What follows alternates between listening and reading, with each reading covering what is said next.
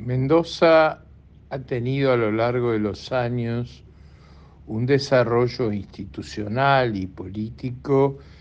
que es muy diferente al del resto del país. No se han observado en la provincia fenómenos parecidos al caudillismo, al nepotismo, a los dramas que tenemos en, en las mismas provincias de Cuyo, y por supuesto muy agudos en el noreste y en el noroeste del país, o en la misma Patagonia. Eh, el andamiaje institucional le ha, permitido, le ha permitido a Mendoza sobresalir a pesar de las severísimas discriminaciones que recibió producto de los regímenes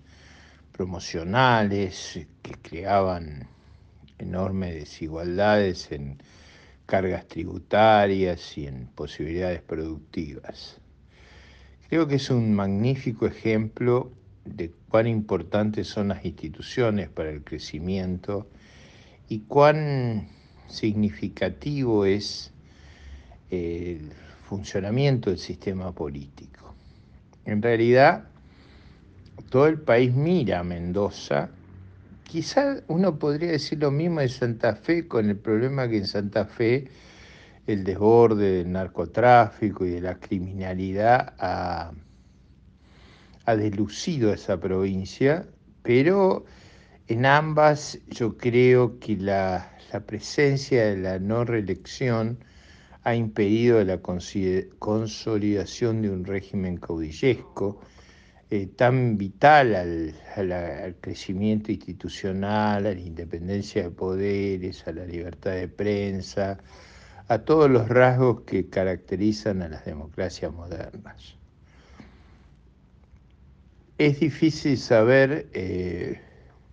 si esa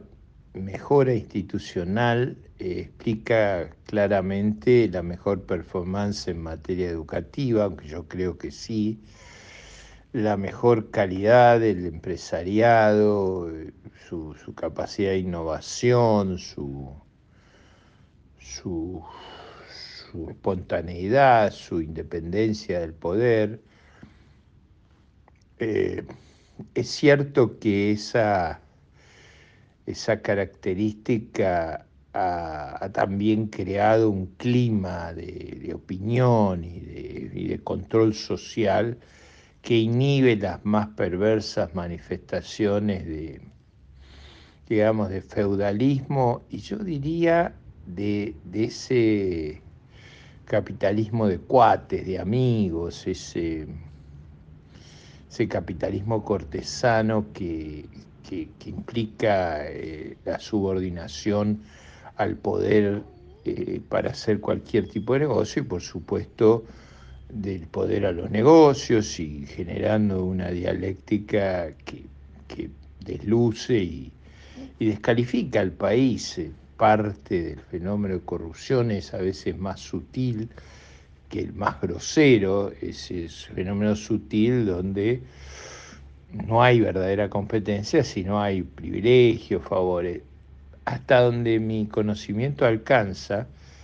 ese fenómeno no se da en la misma característica en Mendoza y uno percibe, aún a nivel de las intendencias, un, un desarrollo de la calidad política muy diferente. Mi impresión es que, el país tiene mucho para aprender de Mendoza, eh, que hemos eh, desarrollado en el resto de las provincias algunas manifestaciones muy, muy patológicas de, del capitalismo de cuates o de, amigos. Eh, si ustedes quieren esa forma cortesana de, gestionar los negocios y la, la vida política, y al mismo tiempo eso nos ha generado una sociedad muy, muy desigual, muy, muy brutal, muy bárbara, muy degradada. Espero haberlos ayudado en la reflexión. Muchas gracias.